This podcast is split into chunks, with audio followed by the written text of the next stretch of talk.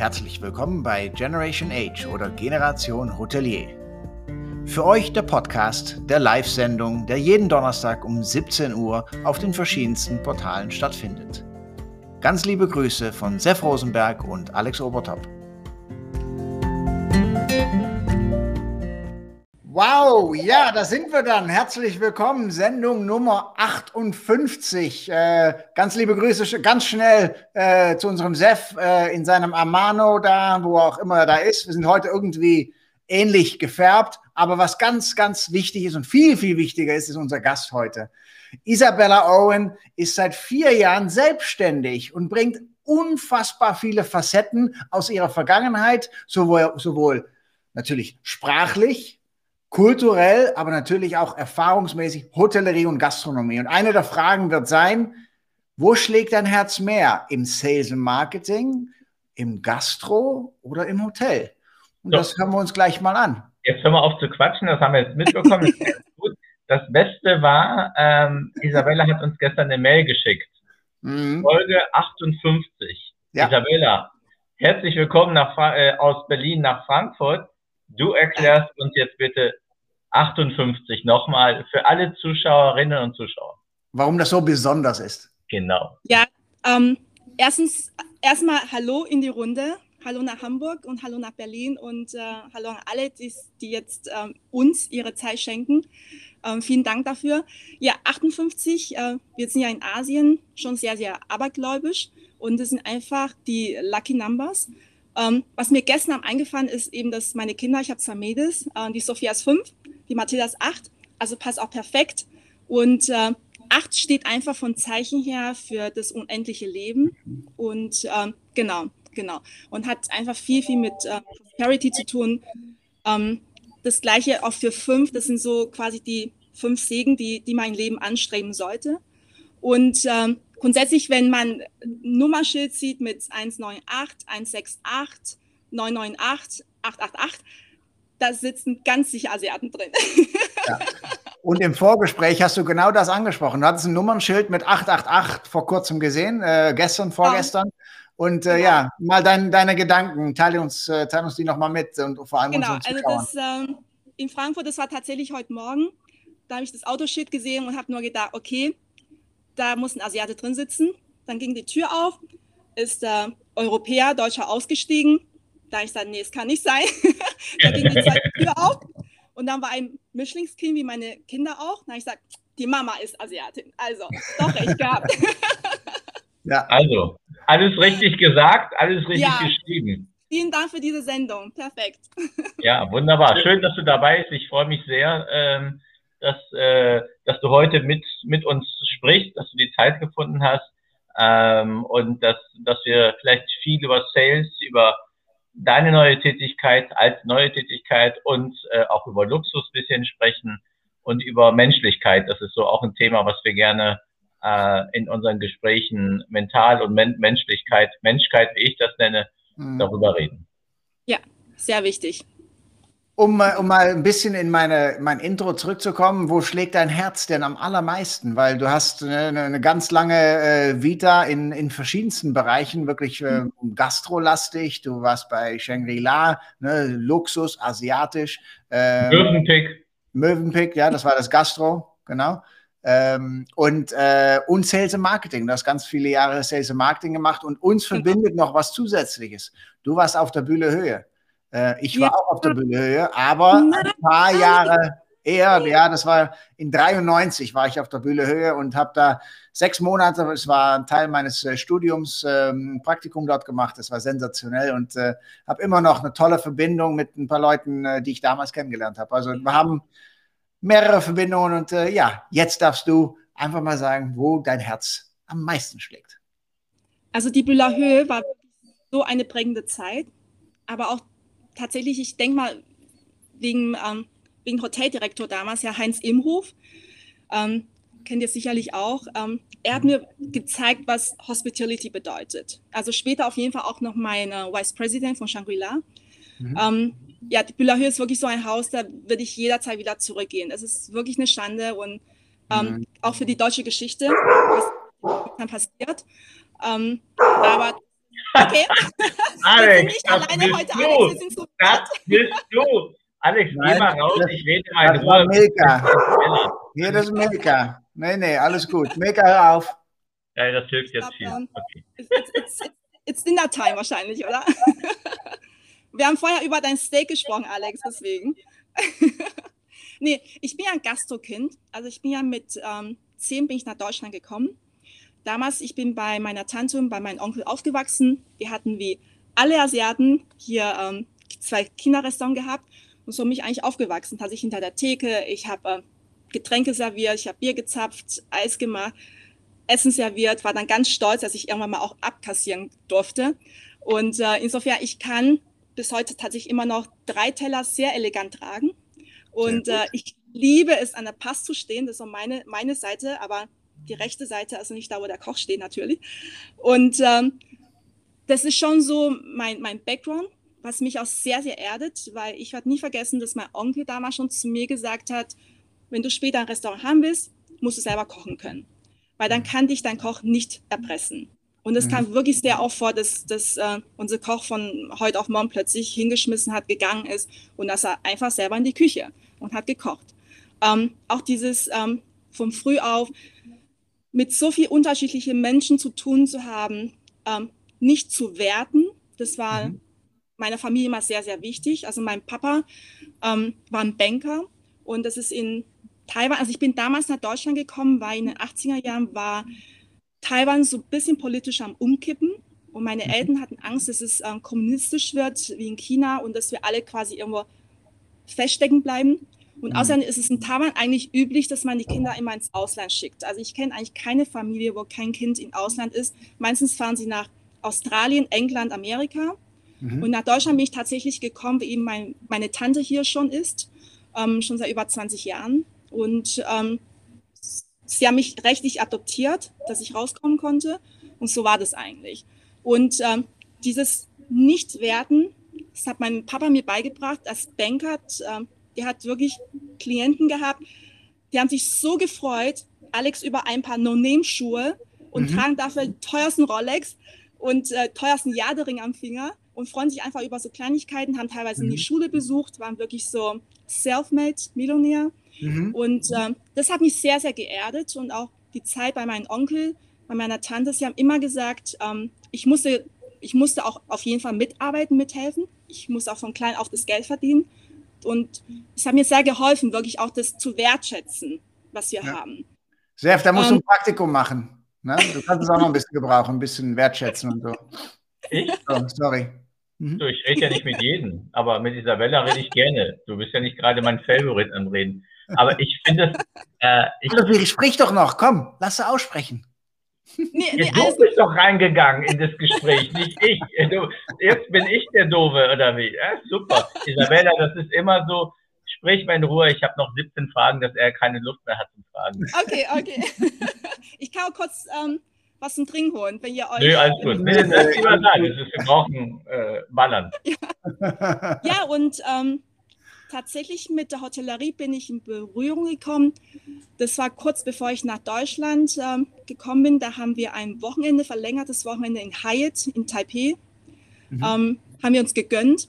Und ich, ich weiß nicht mehr, was da passiert ist. Es war wirklich so mit neun und zehn. Und ich habe gedacht, oh, hier will ich mal arbeiten. In so Mhm. einem Umfeld will ich mal arbeiten. Mhm. Und ähm, so bin ich eigentlich irgendwie so zwischen, ja, in die Hotellerie später auch reingekommen. Also ich habe tatsächlich zuerst ähm, nach meinem Studium mit meiner Schwester habe ich mich selbstständig gemacht in Wien. Ähm, das war so ein äh, Souvenirshop, aber erst für gehobene Produkte. Weil ihr wisst ja, die Asiaten, sie gehen sehr gezielt einkaufen. Das heißt, nach Deutschland kommen sie wegen Zwilling und Grohe, nach Frankreich wegen ähm, Parfüm, Amsterdam wegen Diamanten, genau das Italien, ja. Italien wegen Lederwagen. Also so gehen sie sehr gezielt einkaufen. Und so einen Shop hatten wir eben in, äh, in Wien gehabt. Und dann habe ich damals den, den ehemaligen CEO von Mövenpick ähm, ähm, kennengelernt. Wen denn? Und der- oh, jetzt habe ich tatsächlich ähm, Namen vergessen. Ähm, Ein Franzose, so ein vorhin- kleiner? So ein nee, Zwerg? ja, ja, tatsächlich. Weil ich habe in Wien, habe ich bei der Tafel gearbeitet nebenbei. Und so haben wir uns kennengelernt. Also ich wusste gar nicht, wer das ist. Und Jean Gab, Jean Gab Perez, ein super netter Typ. Also ganz, ganz tolle Erfahrung. Und, und er hat dann gesagt, Mensch, Isabella, hast du Lust? Wir machen in Pörtschach, machen wir einen neuen ähm, Autobahnraststätte auf. Systemgastronomie war ja damals ganz hip. Ne? Mhm. Und äh, ob, ich, ob ich mir das anschauen möchte. Und so bin ich eigentlich nochmal so in diese Gastro-Szene reingekommen und ähm, wollte tatsächlich nach zwei, drei Jahren was anderes sehen. Ähm, bin da über Headhunter ähm, zu Holiday Inn München Süd gekommen. Das war mein erstes, allererstes Hotel. Und meine Chefin, die Frau Karen Bernhardt, ähm, ihr habe ich ganz viel zu verdanken. Sie hat damals zu mir gesagt, Isabella, du bist eine Verkäuferin. Und ich habe gesagt, oh, ich habe gar keine Erfahrung. Also das Forschungsgespräch lief zwei Stunden und danach hatte ich einen. Arbeitsvertrag. Und der Headhunter sagt zu mir, äh, Sie wissen schon, warum das nicht so üblich ist. Und ich so, ich weiß es nicht. Ja, das war quasi so mein erster Job in der Hotellerie. Und sie hat zu mir gesagt, das ist egal, wenn man ein Herz dafür hat, Herz für Menschen hat, für Qualität etc., dann kann man alles verkaufen. Und so bin ich eigentlich reingekommen. Genau. Und äh, nach Interconti war Starwood. Ich bin sehr, sehr dankbar für diese Erfahrung in der Kettenhotellerie. Da mhm. lernt man wirklich zu arbeiten, da lernt man Zahlen zu analysieren. Ähm, mhm. Meine Chefin damals beim Starwood war Petra Kessler, auch ein oh, Riesenname. Ja, genau. Riesennamen wie äh, Tina Groth.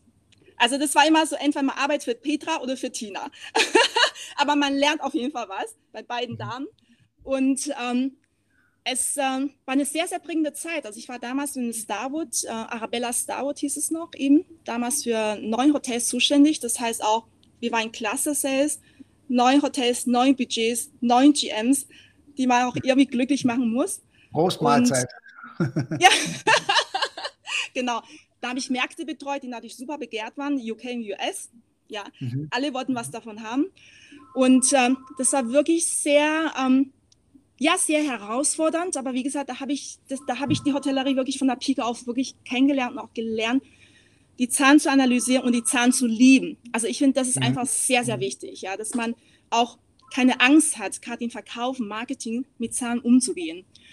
Und so führte eigentlich eins zum anderen, dass ich äh, dann irgendwann mal auch diesen Luxushotellerie reingekommen bin durch die Bühler Höhe und mhm. dann nochmal eine ganz andere Art von Hotellerie kennengelernt habe und dann auch wusste, da will ich bleiben. Das ist es, nochmal diese extra Meile zu gehen für den Gast, mhm. ähm, diesen Hospitality-Gedanke. Mhm. Ähm, das, war, das war echt eine schöne Zeit, ja. Und was, was ist dir so am meisten in dieser, in dieser Zeit? Ich meine, du hast jetzt äh, Bühlerhöhe. Apropos, Klammer auf, wer war dein Direktor, Alex, in der Bühlerhöhe? Horst, Horst Jürgen. Ja, Breidenbacher, klar. Mhm. Genau, er war, und ich hatte dann, er war ja Stellvertreter im Breidenbacher genau. und ich habe dann Jahre später genau seinen Job im Breidenbacher auch gehabt. Also das ja, war, war auch da wieder eine tolle Connection. Ja. Genau, okay, das war's, äh, kannst du wieder schweigen. Also die, äh, von der, von dieser Zeit, du hast ja wirklich ähm, vieles erlebt, viele Ketten, Gruppen, Shangri-La ist ja auch eine Gruppe, dann äh, genau. Äh, und äh, aber was hat dich am meisten beeindruckt in dieser Zeit? Weil es sind so viele unterschiedliche äh, äh, Hotelfirmen. Also Mövenpick habe ich auch gearbeitet ähm, in den Hotels, aber es war damals eine noch relativ familiäre Gruppe. Äh, Holiday Inn ist wiederum was ganz anderes. Dann Shangri-La, dann was war so, wo du sagst, wow, das, das war's. Das hat mich am meisten beeindruckt in, in, in meiner Zeit in der Hotelbranche. Ich glaube, das sind erstmal die Menschen tatsächlich, die mich geprägt haben. Also ich mhm. kann jetzt bei jeder Hotelgruppe, auch Hotelketten, sie haben immer was Eigenes. Also ich möchte die Zeiten bei Interconti und Starwood nicht missen, überhaupt gar nicht. Mhm. Da habe ich wirklich gelernt, ähm, sehr detailliert auch mit Zahlen umzugehen. Ich weiß noch, bei Petra Kessler war es wirklich so, neun Budgets, sie schaut sich durch, sagt, Isabella, da stimmt was nicht. Und ich so, wie kann das sein, ja? Und ähm, eine prägende Zeit war auf jeden Fall, glaube ich, ähm, viel mehr Shangri-La. Ich hätte das Shangri-La in Wien eröffnen sollen, was ja leider nicht passiert ist. Das ist jetzt in Ritz-Carlton. Mhm. Und äh, lustigerweise hätte ich das gleich übernehmen sollen. Also Headhunter kann, heißt er, Isabella, du kennst das Haus eh auswendig, mach das nochmal gleich weiter. Und dann sage ich, nee, also ich, ich bin nicht so Ritz-Carlton, da muss man schon für gewisse Marken, ich finde, das ist für mich nicht nur ein Job, das ist wirklich eine Passion. Und da muss auch verstehen, welchen Wert oder Werte gibt mir auch diese Marke. Und ähm, damals war tatsächlich stand auch Jumeirah schon an der Tür für die Eröffnung hier in Frankfurt. Also ich bin quasi von mhm. Shangri-La, konnte ich nicht eröffnen, dann zur Eröffnung von Jumeirah. Und ohne diese Zeit bei Shangri-La hätte ich das, glaube ich, nicht geschafft. Jumeirah, weil ich bin ja drei Monate vor der Eröffnung dazugestoßen und da stand noch vieles nicht. Ich glaube, ich hätte das nicht geschafft. Also Shangri-La ist schon eine sehr, sehr durchorganisierte Hotelgruppe, aber auch sehr, sehr menschlich. Da habe ich wirklich nochmal diese Humbleness, also dieses ähm, Bescheidenheit. Ja. ja, bodenständige, sehr caring waren sie. Mhm. Und das ist das, was ich jetzt auch vor kurzem erst nochmal gepostet habe, diesen Unterschied zwischen Service Excellence und Hospitality. Ja. haben sie sehr darauf Hast du doch heute gepostet, oder? Heute oder gestern? Auch heute, ja. Genau, genau, weil ich zufälligerweise eben mit ähm, meinem VP damals ähm, gesprochen habe und der ist kurz nach mir, Alex, auch zu Jumeirah gewechselt. Ach. Das war so ein Zufall. Also ich hatte wirklich zweimal das Vergnügen, ihn als mein Mentor zu haben und das ist echt ein Geschenk. Ganz kurz nochmal, was ist, äh, Alex, was ist der Unterschied, denkst du, zwischen asiatischen Hotelgruppen wie Shangri-La und so und, und sag ich mal, nehmen wir mal eine, eine europäische, Holländische. Kipinski. ja, nehmen wir mal Kipinski, äh, quasi Ursprung Deutschland. Wo siehst du da den Unterschied am Service, am Luxus, am Gedankengut, am, mit dem Gast und mit den Mitarbeitern? Ja, und die Philosophie. Also, genau, die, die, genau, die Philosophie. Wir haben ja Ritz Carlton äh, mit äh, Horst Schulz reden dürfen. Äh, ja, Ladies and Gentlemen, Serving, Ladies and Gentlemen, das ist ein toller Spruch an sich, finde ich wirklich immer, immer noch so der Hotelspruch, den es, den es so gibt. Aber wo siehst du den Unterschied in der Mentalität ähm, zwischen asiatische und europäische Luxushotelgruppen und auch wahrscheinlich auch bei unter Firmen, aber sagen wir, wir reden jetzt über Hotellerie. Ich glaube, das ist dieser Gedanke von dienen. Also mhm. wir dienen anders, wir dienen mit Stolz.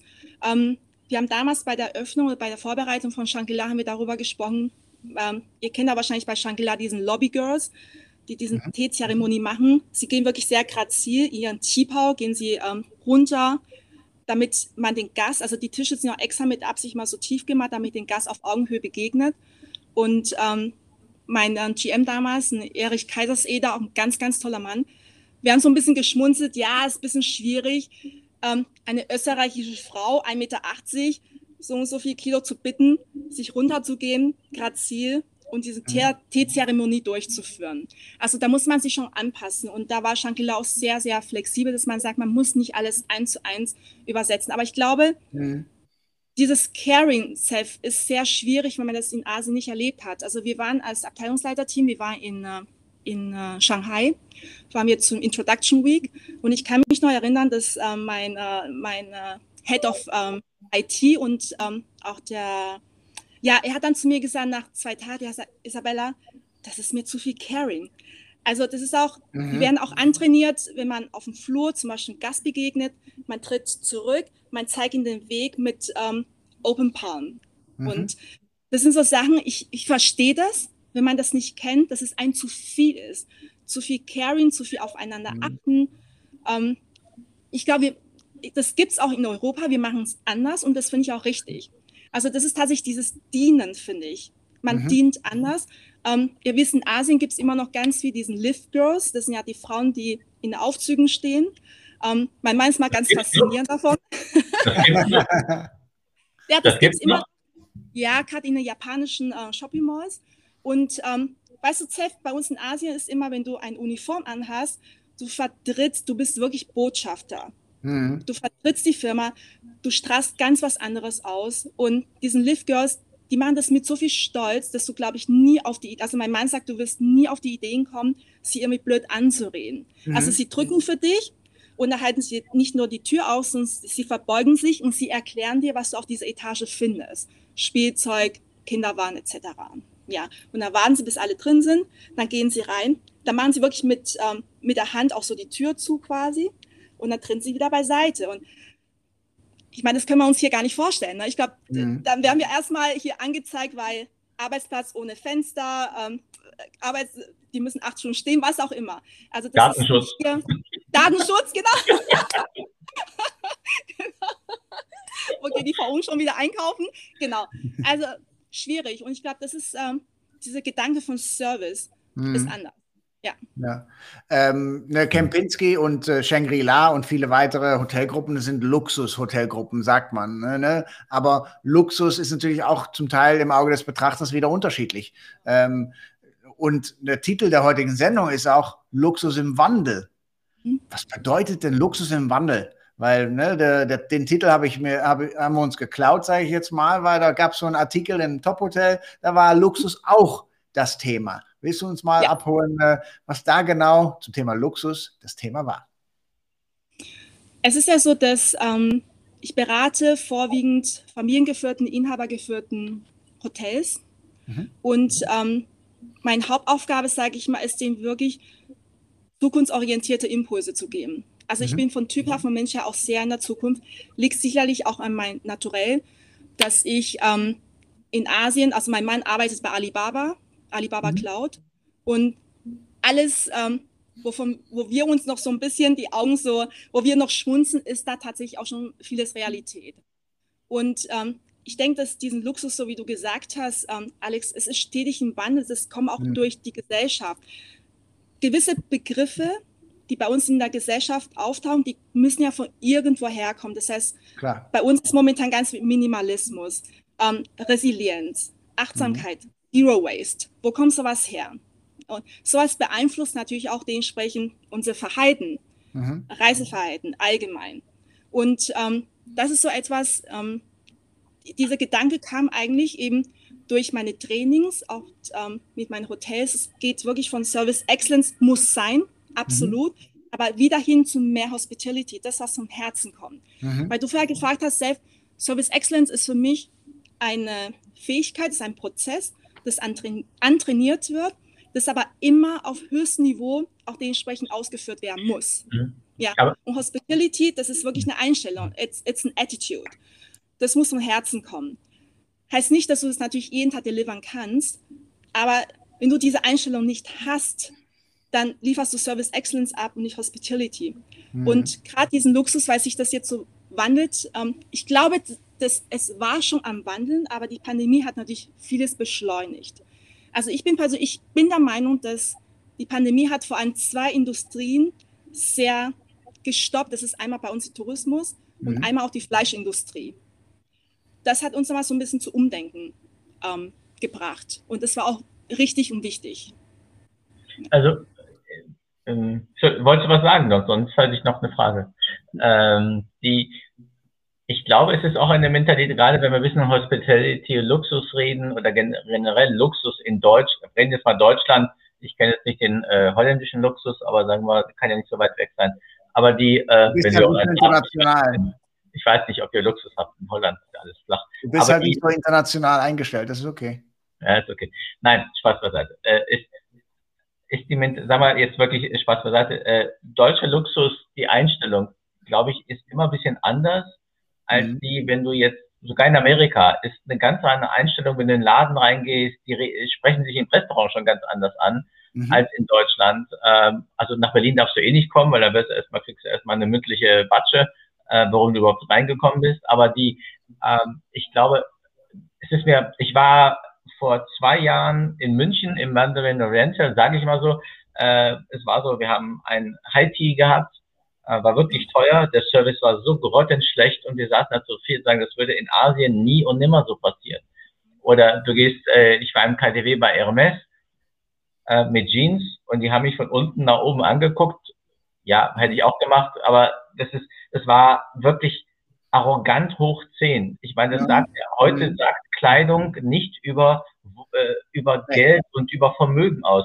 Warum sind wir deiner Meinung nach in in Deutschland so relativ arrogant dem Luxus gegenüber. Das heißt, wenn jemand beim Luxus arbeitet, so ein bisschen äh, hochnäsig, nicht alle, ich will es nicht alle sagen, aber mhm. es passiert schon öfters und das bei Mandarin Oriente, wir waren zu viert, wirklich, wir hatten das Geld gespart, in Anführungszeichen, sagen wir, bezahlen jetzt 200 Euro für, äh, für die Etagere mit äh, Shortbread und so. Die Qualität war schlecht. Ist, wir haben gesagt, ja, wo ist ein, äh, wo ist ein Shortbread oder sowas? Ja, haben wir, wir haben alles umgestellt. Nicht Entschuldigung, nicht das oder können wir was anderes. Warum denkst du, dass das die Deutschen in diesem Fall so gravierend anders machen als Amerikaner oder Asiaten äh, jetzt, äh, weil du so viel über äh, auch über Asien gesagt hast, geredet hast? Also ich denke, ich denke mal, das hat viel auch mit ähm, Werte zu tun, tatsächlich. Und ähm, ich glaube, das ist ähm, diesen lauten Luxus, wovon du sprichst. Man kehrt da immer davon ab. Und Luxus hat ja was mit Erlebnissen zu tun, die mhm. wirklich einzigartig sind. Und ähm, es, also wir sagen ja zum Beispiel auch, auch diesen Satz, ich gönne mir heute den Luxus, mal nichts zu machen. Mhm. Es hat ja nicht immer was mit finanziellen genau. Dingen zu tun. Mhm. Das sind so Erlebnisse und gerade jetzt bei unserer Hotellerie, das beginnt immer mit einem Markenerlebnis. Je nachdem, was mir diese Marke gibt, an Gefühl. Mhm. Und mhm. lustigerweise, ich habe letztens ähm, mit dem Kunde darüber mich ausgetauscht, wir kaufen eigentlich immer mit Emotionen und rechtfertigen das mit Logik. Ja, und das ist eigentlich total interessant, wie wir uns auch letztendlich beeinflusst lassen, eben von der Gesellschaft. Und das meine ich damit. Es gibt einen Grund, warum gewisse Begriffe jetzt plötzlich auftauchen, was vorher nicht da war. Und es geht jetzt immer mehr wirklich zurück, gerade durch die Pandemie, diese Werte, ähm, Sinn, purposeful, ja. Was gibt mir letztendlich diese Marke? Und, und das führt eben dazu, das, was du sagst, eben viele Hotels oder viele Marken erzählen eine Category Story, nenne ich das, anstatt eine Brand Story.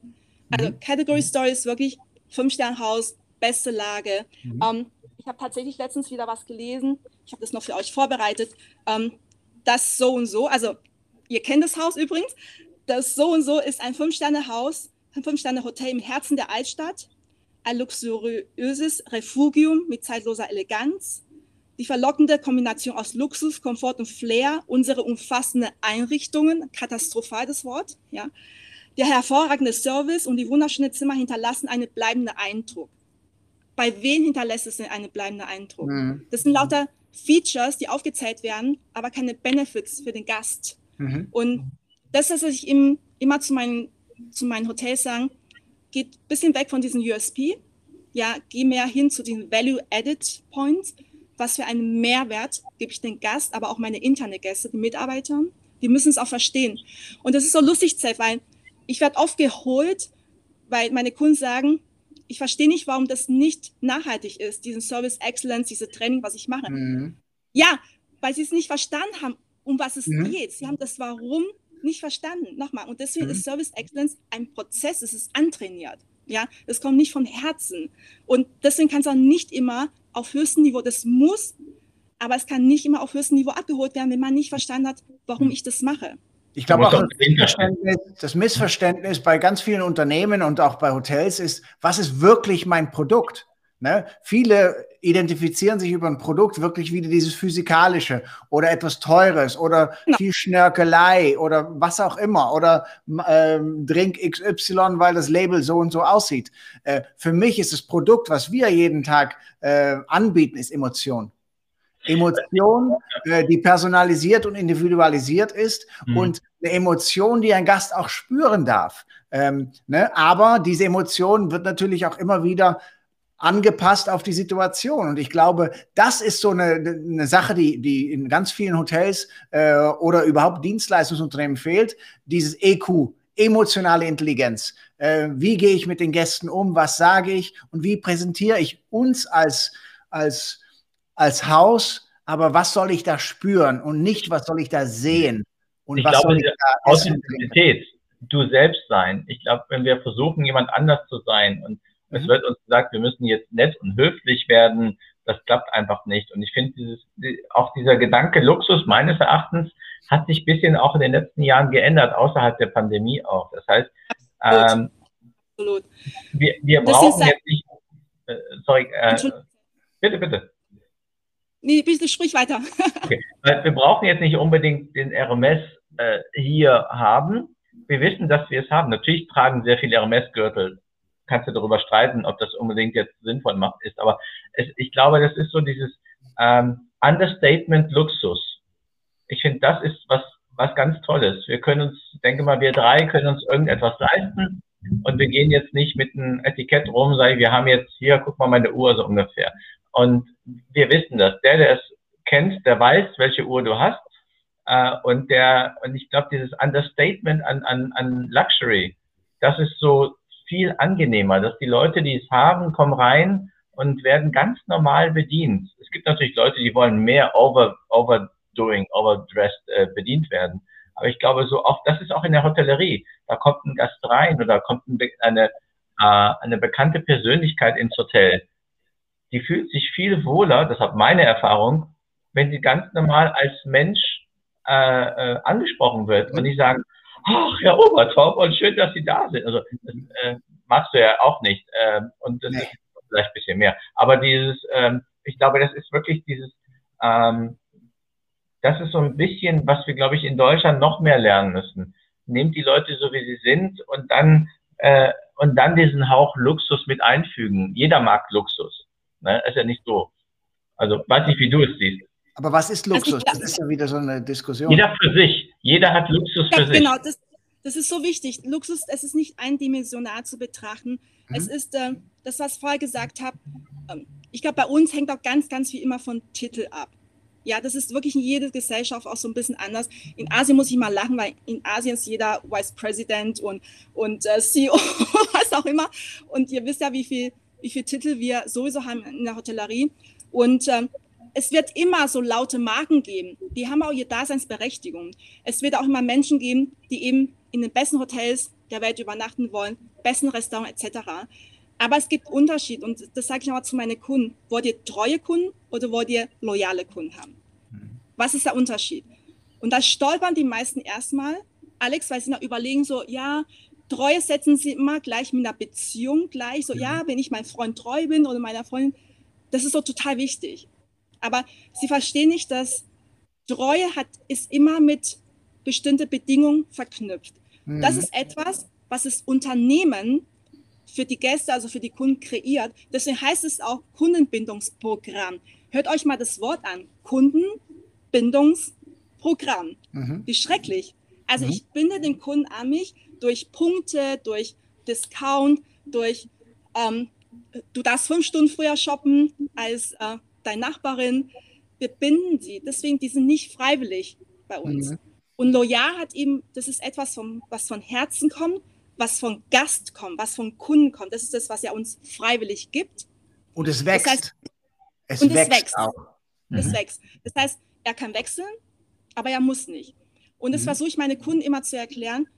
Das ist eben, dahin müssen wir, weil der Gast, der heute bei mir ist, Alex, oder der bei dir ist, der ist von woanders weggegangen. Mhm.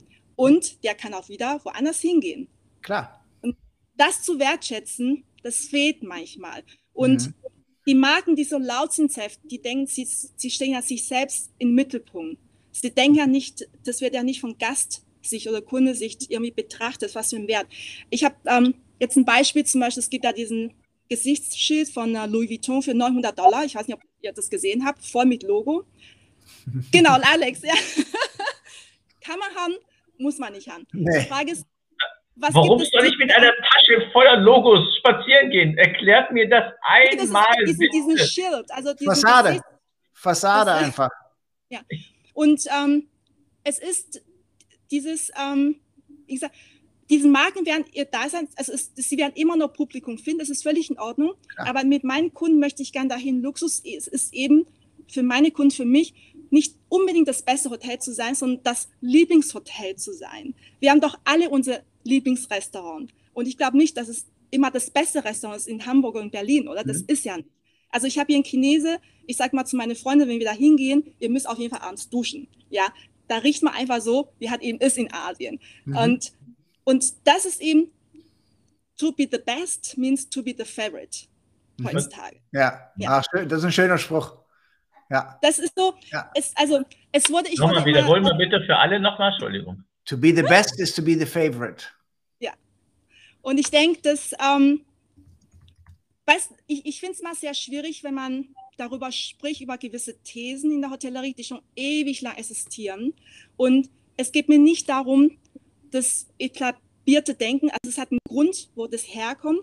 Und ich möchte einfach eine andere Perspektive aufzeigen, dass man einfach darüber nachdenkt, das vielleicht mal von der anderen Seite nochmal zu betrachten. Und ähm, ich, das heißt nicht, dass ich diesen, diese Werte oder diesen Awards, was auch immer, das verurteile gar nicht. Ich finde das sehr, sehr wichtig mhm. für die Mitarbeiter. Also ich liebe nichts mehr wie wirklich ähm, Verleihung, Preise, die auch eine lange Historie haben, wo man genau weiß, das ist ähm, transparent. Aber wir wissen auch, mhm. wir drei wissen auf jeden Fall, dass es auch viele Preise gibt, wo man sich einkaufen kann. Ja. Oh ja.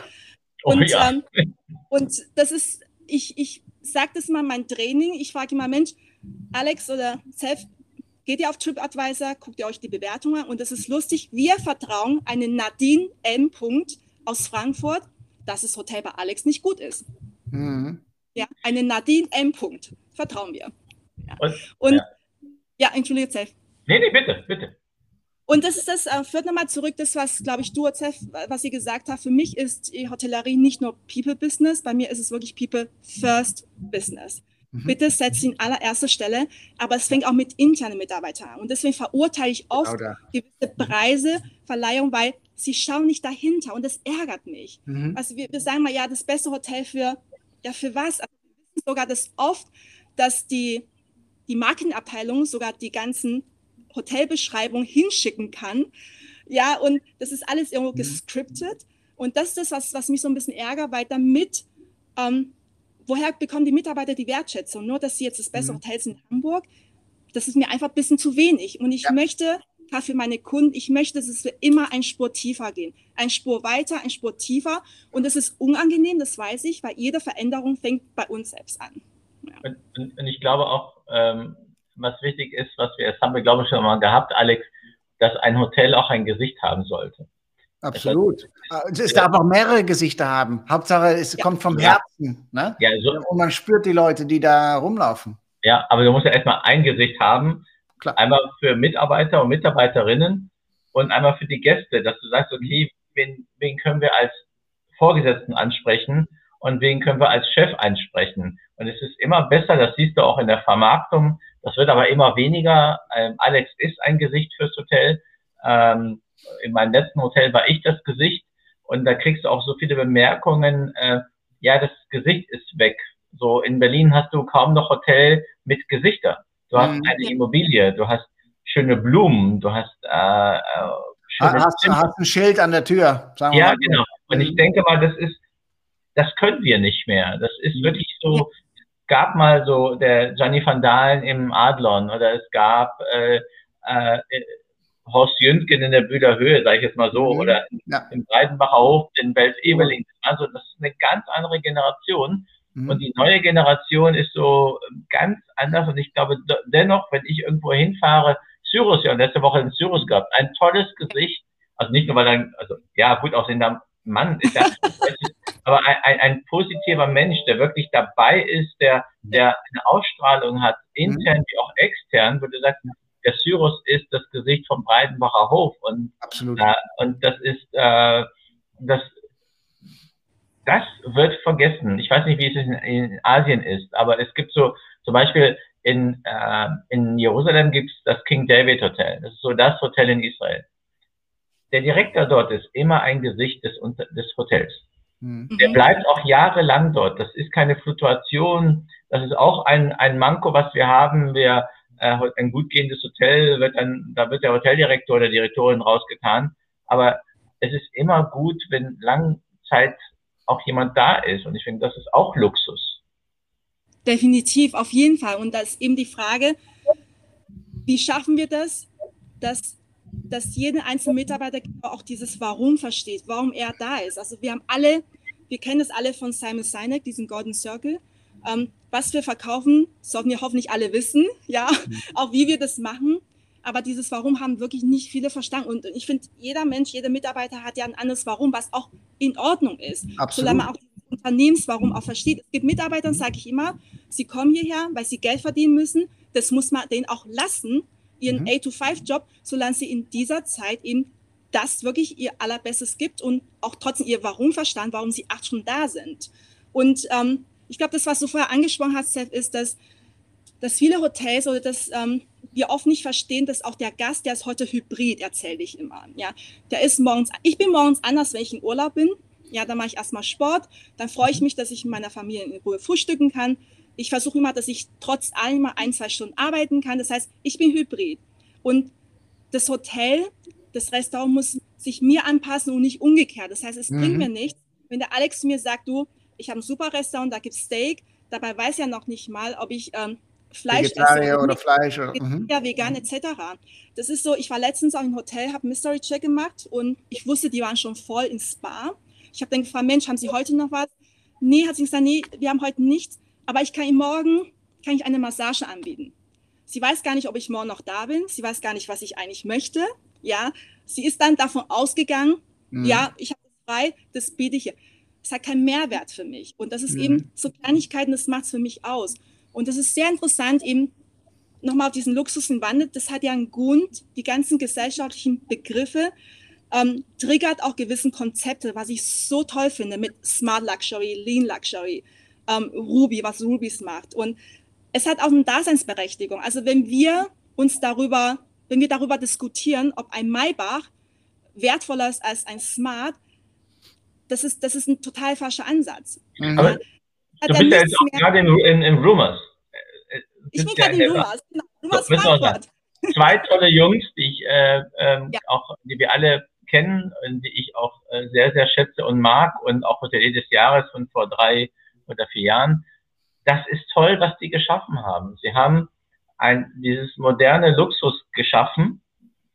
Lifestyle-Luxus nennen wir das, kann, kann vielleicht so. Und das ist super. Es kommt an bei den Leuten. Ist egal, in München, in Baden-Baden oder in Frankfurt. In Mhm. Berlin haben sie das Provokateur. Aber es ist super. Und ich finde, das ist, die haben wirklich was Neues in der Hotellerie in Deutschland im, in Bezug auf Luxus geschaffen. Mhm. Ja. Hey, weißt, weißt du, wie ich die Marke immer erkläre, Rumors? Ich sage immer, Alex und Miki, die haben es geschafft, mit der Marke Rumors ein Klientel zu kreieren, was vorher nicht da war. Mhm. Und das ist so nachhaltig, dass, es, dass, dass alles Fans geworden sind. Das sind nicht nur Gäste, das sind jetzt, Ja. die, sind, lo- die sind loyal. Loyal, Mhm. genau. ja. Und, Ohne ähm, Punkte oder irgendwas. genau. Mhm. Und ähm, sie tragen diese Marke wirklich für die raus. Das sind die besten Botschafter, die man haben kann, loyale Gäste. Das ist nun mal so. Nicht nur, dass sie neue Gäste mitbringen, sondern sie setzen immer viel, viel mehr noch um. Wenn sie Mhm. das einmal das Vertrauen haben, also ich gebe viel Trainings, auch in äh, Verkaufsförderungsmaßnahmen werde ich aufgeholt, Gästebindung. Und ich sage mal, ihr müsst verstehen, man muss erst das Vertrauen in euch haben, dann kaufe ich dir alles ab. Und ähm, gerade jetzt in Luxushäusern, ich sage oft zu meinen, zu den Kollegen, lernt alle Preise auswendig, alle Raten und vergiss sie gleich wieder. Es hat nichts zu sagen, weil Mhm. in dem Augenblick, wenn wir immer denken, oh, da ist ein Creme für 300 Euro, 25 Milliliter, ah, kann ich das verkaufen? Nein. Ich in meiner Position eventuell nicht, aber der Gast und ihr müsst anders denken. Ich kann sagen, Mensch, Alex, bevor du jetzt ins Auto setzen musst, dich durch den Verkehr quälen musst, zu Douglas, kriegst eine schlechte Beraterin, Verkäuferin, gib mir kurz Bescheid, schreib mir eine E-Mail und schick dir diesen Creme nach. Mhm. Das ist der Mehrwert, den ich liefern kann. Absolut. Andersrum denken. Also ich bin ein Riesenfan wirklich von Perspektiven aufzeigen. Und deswegen gerade auf Luxusebene Preise auswendig lernen und gleich wieder vergessen. Dann kann man viel, viel freier agieren und das wirklich von Herzen kommt. Denkt einfach Mhm. dran, womit ihr den Gegenüber glücklich machen könnt. Ja. Und es kostet so wenig, wirklich. Ja, und ein loyaler Gast, ne? das Wort loyal haben wir ja schon oft äh, heute in der Sendung gehabt. Ein loyaler Gast, der schaut auch nicht auf den Preis. Der, der zahlt gerne 20, 30, 100 Euro mehr, weil er bei dir übernachten oder bei dir essen, trinken, bei dir erleben möchte. Äh, da geht es nicht um den Preis, weil die wollen das Erlebnis haben. Und äh, dann, dann geht es wirklich nicht um 20, 30 Euro oder sogar 100 Euro. Ne? Und das Und jeder- schafft Loyalität, aber das schafft äh, nicht ähm, äh, Treue. Und, und jeder findet Alle ja seinen Luxus. Genau. Also wenn du ein Markenerlebnis, wenn du schaffst, ein Markenerlebnis zu kreieren, wie hier in Rumors, Mhm. dann gibt es das Wort zu teuer nicht. Das Mhm. gibt es einfach. Nee.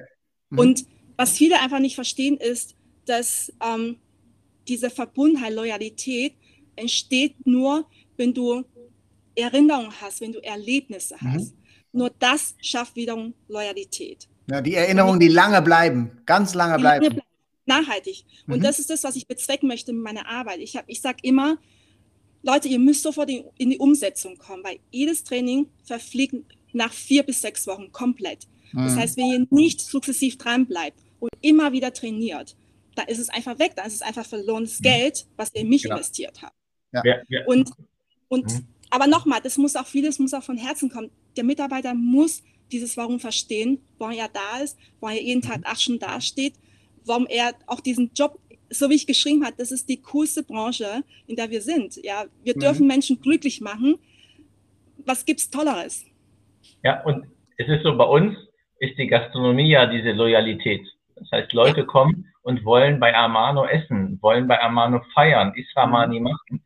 Das Hotelprodukt ist überall okay. Das ist ein schönes Hotelprodukt hier, das Amo, wo ich jetzt bin, wirklich ein schönes, aber nichts aber. Nur die, die Gastro-Erfahrung, die Gastro, das Erlebnis Gastro mhm. Amano ist was ganz anderes. Es ist in Berlin super bekannt. Die Leute wollen wirklich hier feiern. Die wollen äh, Party machen. Die wollen essen, äh, israelisch oder was anderes.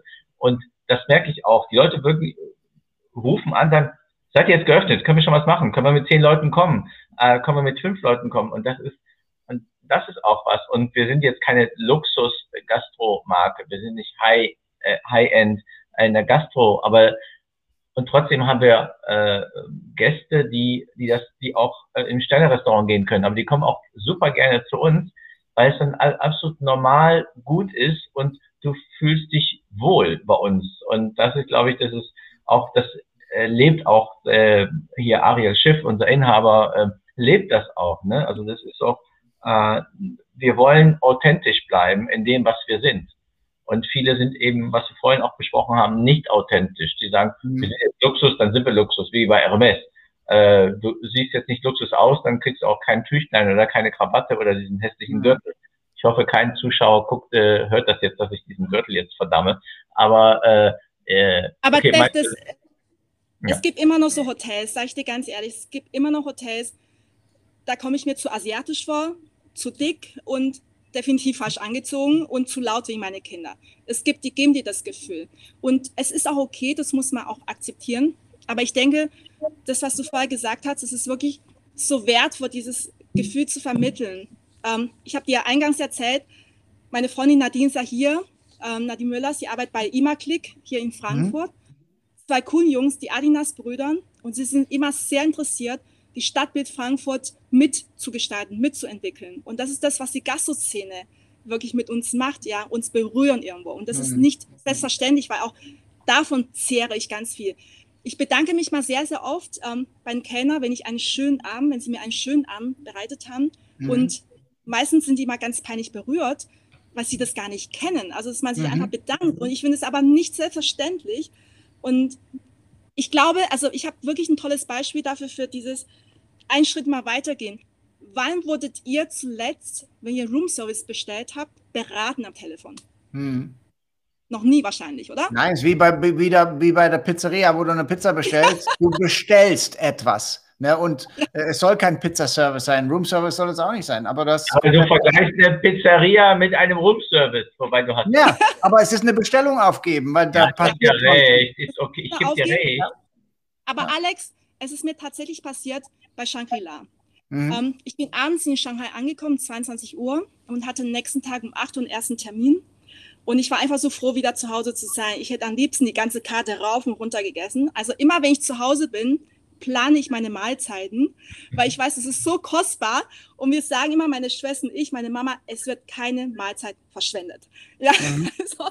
Und ich habe dann angerufen, ich habe was bestellt. Dann sagt der Kollege am Telefon zu mir, ähm, vor oben, also ich sage es auf Deutsch, erstmal herzlich willkommen, welcome back in Asia. Ich dachte, oh wow, also er ist informiert. Mhm. Und dann sagt er zu mir, ja, ich habe gesehen, Sie haben am nächsten Morgen um 8 Uhr den ersten Termin. Also ich war, wir waren auf so einer Global Roadshow unterwegs und ähm, ich denke, Sie müssen um 7 Uhr frühstücken. Es ist schon recht spät. Ähm, wenn, wenn Sie erlauben, würde ich Ihnen ganz gern was empfehlen. Und hat er mir erstmal eine Wantansuppe, einfach, dass ich ankomme. Ich habe sicherlich schon kein, lange keine authentische Wantansuppe mehr gegessen. Mhm. Und dann vielleicht noch eine Kleinigkeit, damit Sie nicht mit vollem Bauch ins Bett gehen. Alex, ich war Wahnsinn. komplett geflasht. Das ist Hospitality. Ja. Und das kannst du nicht antrainieren. Du kannst gewisse Prozesse antrainieren, ja, ja. Zusatzverkauf etc. Aber dieses extra nochmal dran zu denken, mhm. wow. Ja. ja. Und Mega, cool. der Witz dabei ist, Alex, er hat mehr an mir verdient. Ja, klar. Also, ja, klar. Weißt du, aber das ist auch teil, teilweise trainiert, aber das, ja. auch das wächst. Ne? Aber und, natürlich trainiert, nicht mhm. automatisch. Ja, genau. Aber ihr müsst trotzdem erstmal leben können. Ja, man muss auch dem Mitarbeiter diesen Raum geben, sowas auch mhm. zu leben. Und ja. das ist schon gelassen machen, das wirklich ganz, ganz wie es antrainiert. Ja, Housekeeping wird antrainiert, das Zimmer ganz genau sich anzuschauen, wie der Gast mhm. sich bewegt. Das heißt, wenn ich sehe, oh, bei Zeffen Zimmer ganz viel Taschentücher, der ist wahrscheinlich erkältet, dann gibt es Vorlage. Das heißt, Housekeeping schreibt einen Zettel, Mr. Seth, ich sehe, hier haben Sie nochmal extra Packung Taschentücher. Mhm. Und wenn Sie mhm. möchten, ähm, ich habe bereits unser Küchenchef Bescheid gegeben, wir haben eine Hühnersuppe für Sie. Das ist natürlich alles antrainiert, aber du musst erst mal dran denken. Ja. Alex, ja, ist Hospitality. Ja. Ja. Und, und dafür brauchen wir keine Fachkräfte. Fachkräftemangel, das will ich heute unbedingt reinbringen, ist eine Ausrede. Ist eine Ausrede, äh, weil es zu viele Betriebe gibt, die kein, keine Mitarbeiter äh, gewinnen können, weil die nicht von, von, nicht überzeugen können, dass sie der richtige Arbeitgeber sind und dass die Arbeitgebermarke äh, sie auch in der Karriere und in deren Entwicklung nicht unterstützt. Ähm, da will ich mal deine Meinung zu hören. Ähm, komme ich gleich, ja, beantworte ich gleich. Ich will ganz kurz ein Self, weil er meinte auch vorher, ähm, ich habe inzwischen, habe ich von dreieinhalb bis Super Luxury Hotels in meinem Portfolio. Und mhm. Self, weißt du, man kann in jeden Kategorie Luxus delivern. Das ist mhm. so. Mhm. Ja. Luxus hat nichts damit zu tun, ob ein Zimmer 500 Euro kostet, ob mein Penthouse Suite. Wir kennen ja die ganzen Reiseblogger. Ich bin schon wieder im Penthouse Suite. Ich, ich liebe die Reiseblogger, die mal sagen, ja, sie zahlen, ja, man kennt auch die Family and Friends Rate bei uns in der Hotellerie. man weiß auch, dass da Barter Deals gibt, ja. Und deswegen, man kann auf jede Ebene Luxuserlebnisse liefern, weil oft mhm. ist auch so, dass ein Gast fühlt sich zum Beispiel in einem super äh, Luxushaus gar nicht wohl. Er mhm. will da gar nicht sein. Ja. Und auch das muss man ihm zugestehen. Und ich bewundere eher mein, meine Kunden in drei Sternen, dass sie versuchen, drei, dreieinhalb, dass sie versuchen, trotzdem immer diesen extra Meile zu gehen und mhm. diesen Hospitality zu beliefern. Und das ist sehr schwierig, wenn man kein Restaurant hat, wenn man kein Spa hat, wenn man kein äh, Bar hat. Das ist so. Mhm. Ja. Ähm, Talente, ich bin bei dir, Alex. Ich bin selber sehr neugierig und ich finde es ganz toll, was ihr macht mit äh, Fairjob Hotels. Ähm, Alexander Öschberghof war übrigens mein aller, aller, das war das allererste Projekt von mir. Also ich ja. Er, er war dein erstes Projekt. Er braucht aber noch ein bisschen weitere Unterstützung. Und, ähm, wow, wow, okay. Hört ja, Nein, man hört von mir. Man hört, man hört einmal, ähm, wir werden uns das, also es, wir werden in, die, in der Situation sein, dass wir uns Talente aussuchen können. Das ist so die eine Seite. Die andere sagt wieder, oh nee, es gehen so viele Leute aus dieser Branche raus, weil sie nicht mehr so lange arbeiten wollen, nicht mehr mit so vielen Menschen zu tun haben, ich glaube, das hängt von der Kultur ab. Also wir schauen mhm. immer auf Service Excellence, aber wir schauen nicht auf Staff Excellence und Culture Excellence. Mhm. Wo sind denn die Wörter? Ja, es ist doch, es ist doch viel mehr, warum ich zum Beispiel einfach die Marke Rumors liebe. Es ist doch viel mehr, warum ich für bestimmte, warum ich auch bestimmte ähm, Klamottenmarke trage. Mhm. Es ist doch viel mehr als nur die Verkäuferin, die da steht und, und mich bedient. Klar. Ja man muss es verstehen und dahin geht auch die Marken, die so laut sind, die sind nur noch so laut, weil sie sonst ihren Kunden, ihr Gäste keinen Mehrwert oder noch nicht mal einen mehr Wert mehr bieten können. Mhm. Deswegen sind sie so laut. Das ist eigentlich ja. der einzige Wert. Und wir werden davon wegkommen, da bin ich mir ganz sicher. Und ob Marken noch so wichtig sind, das weiß ich nicht und hängt natürlich auch viel. Natürlich ziehen Marken wiederum Talente an. Und das ist das, was ich auch die ganze Zeit ähm, versuche, meine Kunden auch klar zu machen, Storytelling. Warum ist es so wichtig, eine Brand-Story zu erzählen? Eine mhm. authentische Geschichte. Wenn die authentisch ist, ist die nicht austauschbar. Mhm. Ja, und da stehen Menschen, Gesichter, da, Gesichter dahinter. Und das ist der Grund, warum ich gern für dich oder für dich selbst arbeiten möchte. Und nicht, weil die Marke so schön poliert und so schön geglänzt wird. Also ich und, glaube, Nee, bitte. Ich, ich störe die ganze Zeit. Ich fühle mich unwohl. Nein, nein, das, bitte, das kennen bitte. wir doch. Äh, das kennen wir schon seit 58 Sendungen. Ja, aber du bist ja ein Mann. Hier ist meine wirklich eine wieder mal eine sehr sympathische, nette Dame. Und da will ich ja nicht zu sehr stören. Aber ähm, nein. Äh, Raus damit, Seth. Ich glaube, äh, ich glaube, in der Hotellerie Marken, ich habe die Woche mich mit jemandem unterhalten, das ist wirklich ein Thema. Das können wir lange besprechen. Ich bin bei dir. Mhm. Äh, Alex, äh, Fachkräfte müssen wir nicht in jedem Bereich haben. Wir müssen einfach gute Mitarbeiter haben. Dazu fehlt aber, dass wir auch eine gerechte Bezahlung haben. Ähm, deswegen kommen ja nicht so viele zu uns. Aber ich glaube, dass wir wirklich mal anfangen müssen zu denken, wir brauchen nicht unbedingt ein Brand Oven. Das ist nicht immer so. Ich meine, Side Hotel ist jetzt auch nicht so weltbekannt, aber es ist ein tolles Hotel und es ist ein Gesicht und es ist eine Meatery. Äh, der Standort stimmt auch. Und ähm, das gleiche ist mit Rumors. Rumors ist äh, eine Marke, ja, für, für uns, weil wir intern wissen, dass es eine coole Marke ist und dass Miki und Alex coole Typen und nette, sympathische, kluge Männer sind. Ähm, aber es ist jetzt keine Weltmarke. Trotzdem äh, gewinnen die sehr viele loyale Gäste. Und ich glaube, genau. wenn das intern stimmt, ne, also wenn es, mhm. wenn das Leben intern stimmt, dann brauchst du vielleicht keine Dachmarke oben, weil dann kriegst du auch deine guten, loyalen Gäste, dann kriegst du deine guten Mitarbeiter und Mitarbeiterinnen und dann bekommst du auch die, äh, äh, den Umsatz und den Gewinn automatisch. Mhm. Denk, wir denken immer, wir brauchen eine Marke. Ich denke, es gibt nee. auch ein Hotel in Berlin, hat sich eine Luxusmarke äh, nicht vom Hotel genommen und denkt, dadurch gewinnen sie viel mehr Kunden. Das ist so nicht. Wenn das nicht gelebt wird, mhm. dann kannst du Shangri-La zehnmal draufschreiben. Äh, ja.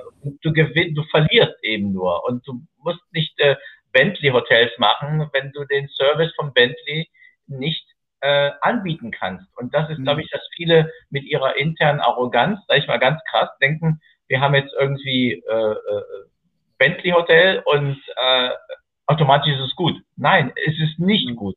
Wenn es nicht gelebt wird, wenn die, wenn die Arbeit, äh, Mitarbeiteratmosphäre nicht gut ist, wenn die Ratenstrategie nicht gut ist, wenn das Zimmerprodukt zwar schön ist, aber es wird nicht gelebt und zu sehr aussieht wie, wie ein Museum, dann hast du einen Fehler gemacht. Dann bist du, warst du einfach definitiv nicht klug genug zu sehen, wie, äh, wie bringe ich dieses Produkt wirklich dorthin, wo ich es hin möchte. Genau, Herz und Seele. Herz und Seele. Es geht, um das, es, es geht eben um das Warum, Zef. Der Mitarbeiter muss verstehen, egal ob er jetzt die Ausbildung gemacht hat oder nicht, er kann die Ausbildung gemacht haben, man hat ihn das antrainiert. Wenn er das Warum nicht versteht, geht er trotzdem weg. Mhm. Ja, wir können ihn ja trotzdem nicht halten. Und ich denke, das, was du sagst, das ist auch mit Führung. Das hat viel mit Inspirieren zu tun. Das erkläre ich mal die Abteilungsleiter. Ihr müsst Menschen inspirieren, mehr zu wollen, mhm. also nicht nur vorlieben. Und ihr müsst gleichzeitig schaffen, die Menschen so für euch zu begeistern, dass sie alles für euch und auch für die Gäste tun würden. Und mhm. dann, ich arbeite ja nicht für eine Marke. Natürlich am Anfang lässt man sich von der Marke auch blenden. Das ist so. Aber wenn die menschliche Seite da drin nicht stimmt, mhm. dann ist man auch schneller weg. Ja, dann genau. ist ja egal, was mir diese, die, die Marke gibt mir ja nichts. Mhm. Die ja. Marke per se gibt mir nichts. Das sind immer die Menschen, die dahinter sind. Ja, es werden oft teure und tolle Hotels gebaut. Aber wenn ja. Herz und Seele fehlt, dann haben die ganz schnell wieder Personalprobleme und dann gibt es innerhalb von zwei, drei Jahren enorm viel Personalfluktuation. Und äh, ja, da kennen, kennen wir die verschiedensten Häuser in, in Deutschland und im genau. Ausland. Genau. Also, ist ja. die Arroganz der, der Investoren oder der, der Betreiber, die dann denken, die können das machen. Bevor ich dich nochmal zum Reden lasse, wir haben eine Standardfrage, die äh, Alex Ach, yes. wieder verloren, äh, vergessen hat zu, zu stellen. Aber ist okay, ich meine, äh, Alex ist Alex. Ähm, was ist deine Corona-Revolution im, im Positiven? Wir nennen das, was nimmst du aus dieser Pandemie, aus dieser jetzt eineinhalb Jahren äh, Positives raus, das sagt, okay, das ist es. Hätte ich vielleicht anders gar nicht gemacht. Privat oder beruflich? Privat und beruflich, genau. Mhm. Ähm, für mich muss ich sagen, das war, das war trotz allem, das war ein tolles Jahr. Ich habe natürlich schon auch Projekte verloren. Also mein Plan war letztes Jahr, auf der ITB wollte ich ähm, vier potenziellen Kunden treffen. Also es war auch schon unterschriftenreif. Dann wäre ich quasi safe gewesen für das Jahr. Mhm. Und äh, dann äh, wäre ich nach Lübeck gefahren, hat äh, dann ein neuer Kunde gehabt und im Anschluss wäre ich nach Hause zu meiner Mama. Ich wollte endlich mal wieder mit dir ihren Geburtstag ähm, feiern. Das heißt, ich wäre mit der Sophia vorgeflogen und Mathilda wäre mit Papa danach gekommen zu Osterferien. Das war so mein Plan.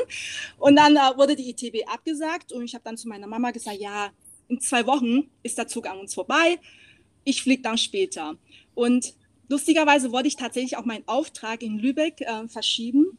Dann hat Gott sei Dank mein Kunde gesagt, nee, Isabella, wir, haben, wir freuen uns alle auf dich. Die Mitarbeiter, die sind ganz, ganz Feuer und Flamme. Du kommst trotzdem. Sag ich, gut. Und ich bin natürlich auch froh im Nachhinein, weil sie mich kennengelernt haben, Mhm. Die Mitarbeiter haben mich kennengelernt und äh, es wurde daraus auch ein langfristiges ähm, Projekt. Und insofern, ich, ähm, ich bin zu asiatisch, um mich über Dinge aufzuregen, die ich nicht beeinflussen kann. Und ähm, manchmal ist es gut, auch mal eine Situation zu akzeptieren.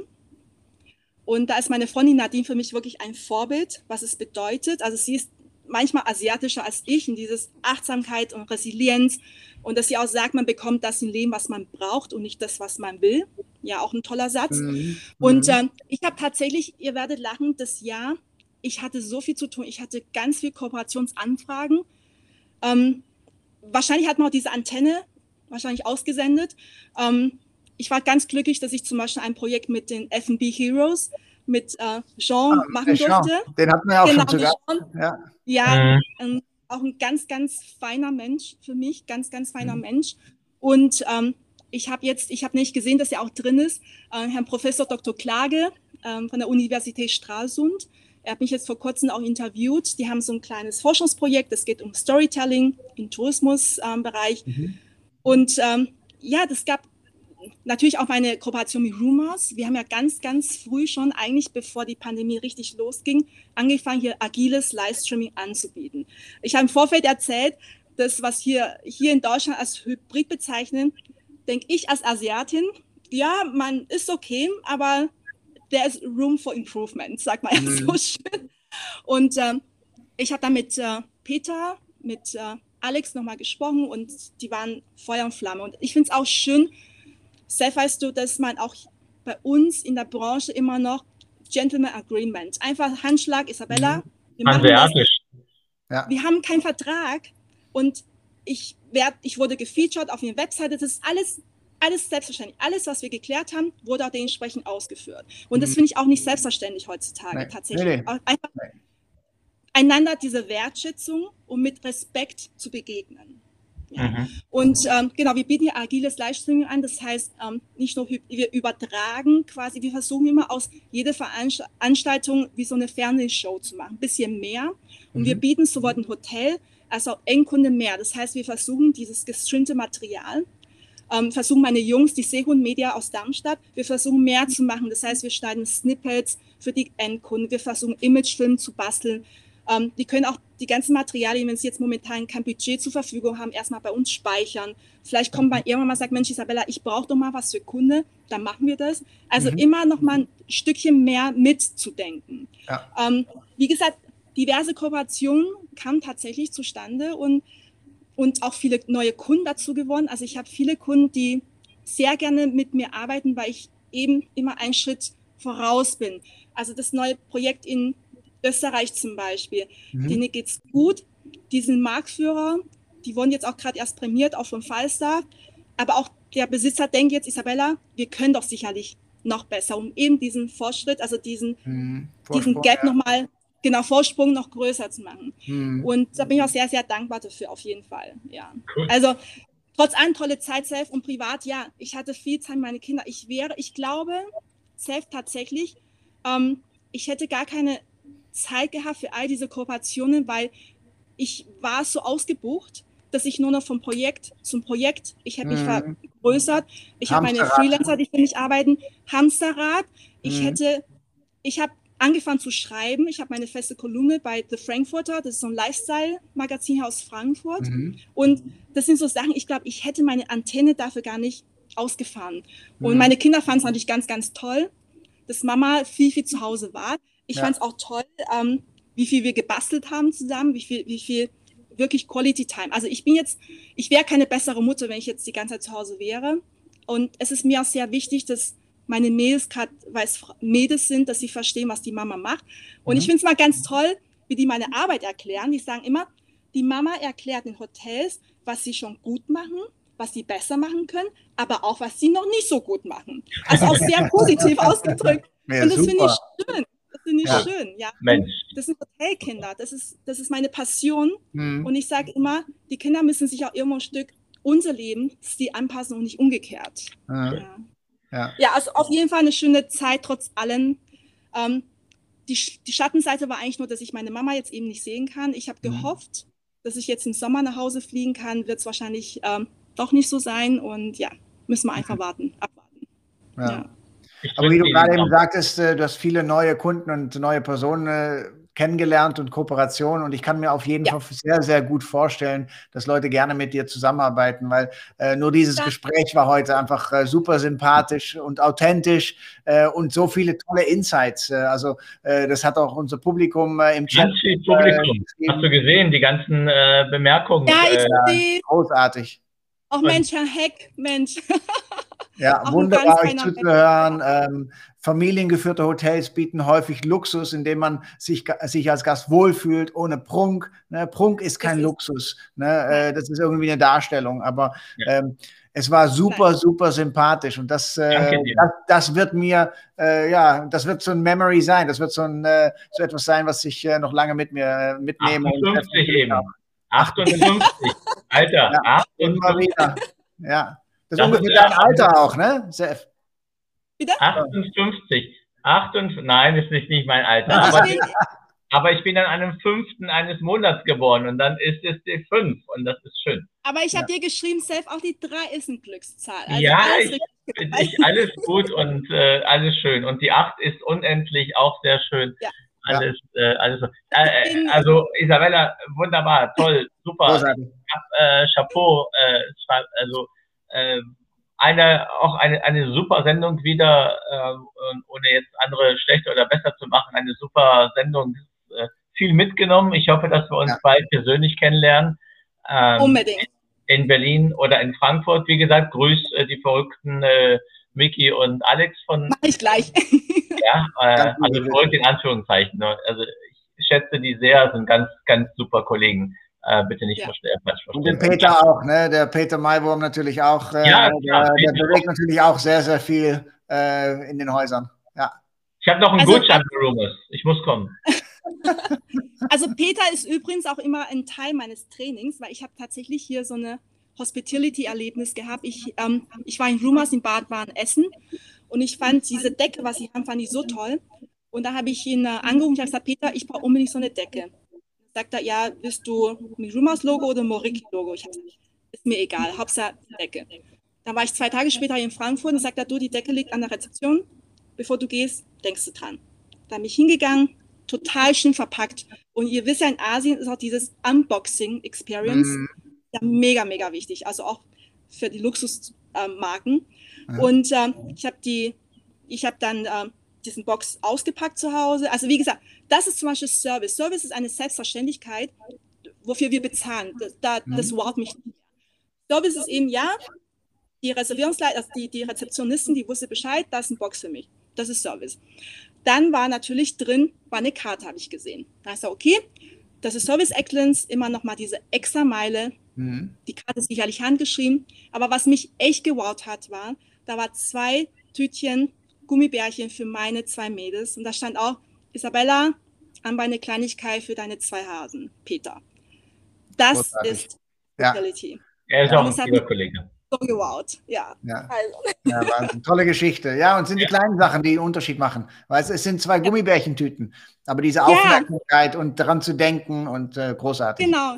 Und du weißt ja, die haben eh ihr Candy Bar hier. Also ja, ja, genau.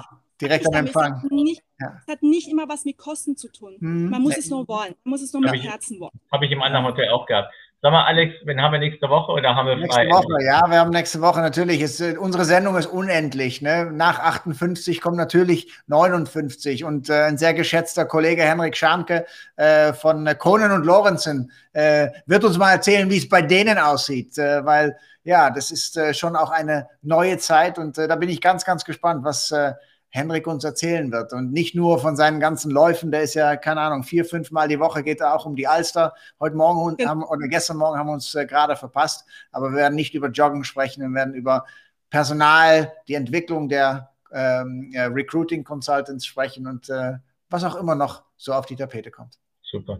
Ganz liebe Grüße von mir. Herr Schanke hat mir tatsächlich meinen allerersten Job bei Holiday in Süd besorgt. Ah, cool. So schließt sich so der schließt Kreis. Der Kreis genau. ne? Wunderbar. Isabella, großartig. Vielen, vielen Danke Dank. Dir nochmal. Vielen, vielen Dank. Folgt sie auf LinkedIn und auf Instagram, da ist sie am aktivsten, glaube ich. Äh, und einfach Isabella Owen äh, eingeben und ihr findet sie sofort mit diesem herrlichen Lächeln. Vielen Dank und äh, alle einen schönen Abend und eine tolle Woche. Ciao, ciao, tschüss. Danke, ciao. Tschüss.